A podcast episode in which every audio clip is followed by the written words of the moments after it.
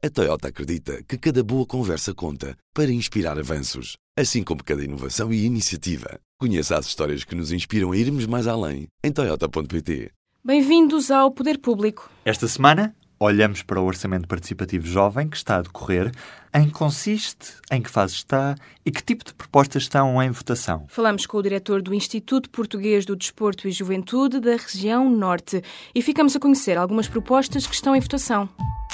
Déficit inferior 10% 2,5%. para 2,7%. 0,8%. 3%. Corrijam-me lá. below zero. Who ever heard of this? Falemos português. Inevitáveis medidas adicionais. As taxas de juros dispararam em todos os prazos. Não podemos pagar. Este é o Poder Público, um podcast de política. O Orçamento Participativo Jovem é um processo de participação democrática. Qualquer cidadão entre os 14 e os 30 anos pode apresentar e decidir projetos de investimento público. 300 mil euros é o valor total a aplicar. É dividido por várias propostas. Cada uma pode ir, no máximo, até aos 75 mil euros. O processo de apresentação das propostas já terminou. Nesta fase estão a decorrer as votações dos projetos que foram aprovados para a eleição. Centenas de jovens já participaram no Orçamento Participativo Jovem 2017 e apresentaram propostas para Portugal. Agora é a tua vez de decidir quais serão implementadas. Falamos agora com o diretor do Instituto Português do Desporto e Juventude que explica em que pé está o processo. Vitor Dias, diretor regional do Norte do IPDJ. Vítor, quais são as fases do processo do Orçamento Participativo Jovem? Não, o processo já passou por várias fases. Neste momento, a partir do dia 27, está em fase de votação dos projetos que foram eh, aprovados para a eleição. E, portanto, estão neste momento, são cerca de são 170 projetos que foram a votação final, portanto, que vão à votação final, entre 424 ideias que foram apresentadas, mas algumas não estavam em condições técnicas nem formais de poderem avançar para a votação. Houve uma comissão técnica em cada uma das áreas que avaliou essas ideias e, portanto, até ao dia 22 de dezembro, jovem entre os 16 e os 30 anos pode votar E pode votar até ao dia 22 de dezembro no site opjovem.gov.pt ou através de uma SMS gratuita. Vítor, sobre as propostas em votação, que tipo de propostas receberam mais? Recebemos de várias áreas, recebemos na- nas quatro áreas, porque havia quatro áreas prioritárias a concurso para as ideias, portanto, que era o desporto inclusivo, sustentabilidade ambiental, inovação social e educação para as ciências.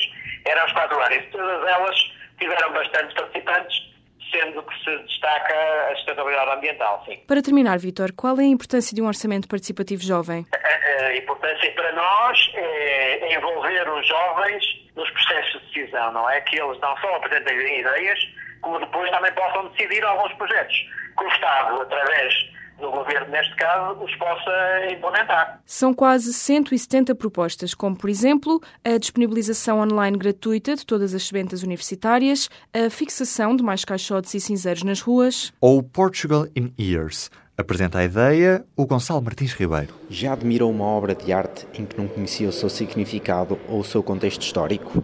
Sabia que existem inúmeras obras de arte e monumentos espalhados pelo país que pode visitar gratuitamente? Não se sente confortável em partilhar guias áudio ou simplesmente não quer pagar por eles? O projeto Portugal in Your Ears, ou Portugal nos seus ouvidos, não será direcionado apenas para turistas, mas também para residentes, irá atribuir um identificador a cada obra de arte, onde poderá obter a sua informação através de uma aplicação para o seu telefone, com os seus auscultadores, para seu maior conforto. Também o Bruce Coelho é um dos jovens que decidiu apresentar a ideia de um projeto de investimento público Tenho 23 anos e sou de Leiria. e propõe um repositório nacional estudantil. Bruce, em que consiste a sua ideia? A minha ideia teve como base hum, a necessidade de, quando eu, por exemplo, ou chego à universidade e tenho que fazer certo e determinado trabalho, poder ter bases, trabalhos prévios de outras pessoas em que eu pudesse olhar, tirar uma pequena ideia, talvez melhorar, ou mesmo inovar coisas que, que ainda, não, ainda não aconteceram. Ou seja, poder permitir a troca de trabalhos entre, por exemplo, eu que de Leiria, poder ter acesso a, a trabalhos que foram realizados no Porto ou em Lisboa e, e poder assim conseguir ou também arranjar bases ou, ou referências para, para, o meu, para o meu projeto ou assim conseguir estender ou inovar projetos previamente existentes. Porque decidiu apresentar uma proposta para o Orçamento Participativo Jovem? Eu fui lá com, com a minha associação de estudantes, fomos lá em representação de- da nossa escola. E hum, o, o nosso presidente sugeriu, sugeriu que, além de nós irmos lá, tivéssemos uma palavra ativa e, e quando eu lhe falei, e quando eu lhe falei da, da minha proposta, por acaso achou engraçado e achou que poderia ser bastante útil e, e disse, aponta e submete, não há nada a perder e, e se calhar poderá haver a possibilidade de, de acontecer desta realidade. Já existe um repositório científico de acesso aberto de Portugal. Em que é que a sua proposta se diferencia deste outro site? O, site, por acaso, eu não tenho conhecimento do, do site. Eu não, não tenho conhecimento que exista, assim, algo que seja, seja partido, porque isto seria apenas um repositório, ou seja, direcionado aos estudantes. É necessário o acesso ao, ao repositório seria apenas para estudantes, por exemplo, o número de estudantes, a faculdade seria as credenciais ou assim, para, para haver esse acesso. E também continha, por exemplo, os projetos PAP do, do ensino secundário. Bruce, e qual é a importância de um orçamento participativo direcionado apenas para os jovens? Honestamente, eu acho que é bastante como a participação dos jovens nisto, terem algo a dizer. Uh, eu acho que reforça também que, que este apoio dado aos jovens é, mostra que nós é que temos o futuro, que este é, é muito importante identificar as nossas ideias para que estas possam ser eh, concretizadas. Queremos perceber se esta proposta teria ou não impacto na vida dos estudantes e se lhes seria útil. Ligamos para a Associação de Estudantes do ISCSP em Lisboa para perceber até que ponto esta é uma boa ideia para os alunos do ensino superior. Eu acho que é uma boa ideia, mas acho que também tinha que haver alguma qualidade nos trabalhos que eram disponibilizados, seguiam ou não o rigor científico. Fala Madalena Branco. O meu nome é Madalena Branco, sou da nova Associação de Estudantes que foi eleita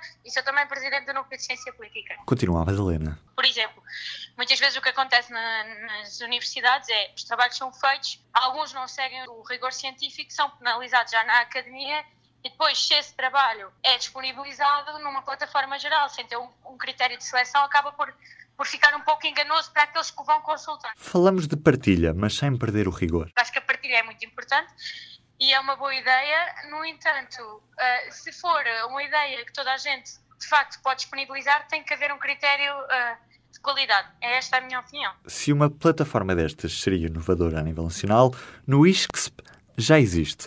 Madalena Branco explica como funciona. Nós temos núcleos para cada curso uh, e os núcleos têm essas plataformas e disponibilizam os trabalhos de estudantes ou estudantes ainda em curso para que outros estudantes, os que vêm no, novos, possam consultar. E que critérios é que vocês têm? O que nós fazemos é, tentamos que sejam normalmente os alunos que já findaram o curso e que tenham as melhores médias. É assim que funciona aqui. Todos os jovens entre os 14 e os 30 anos, inclusive, podem votar nos projetos finalistas. Podem fazê-lo até ao dia 22 de dezembro no site do Orçamento Participativo Jovem ou por SMS. A apresentação pública dos projetos vencedores está agendada para o final de dezembro. Inês Ameixa. Ruben Martins. No Poder Público.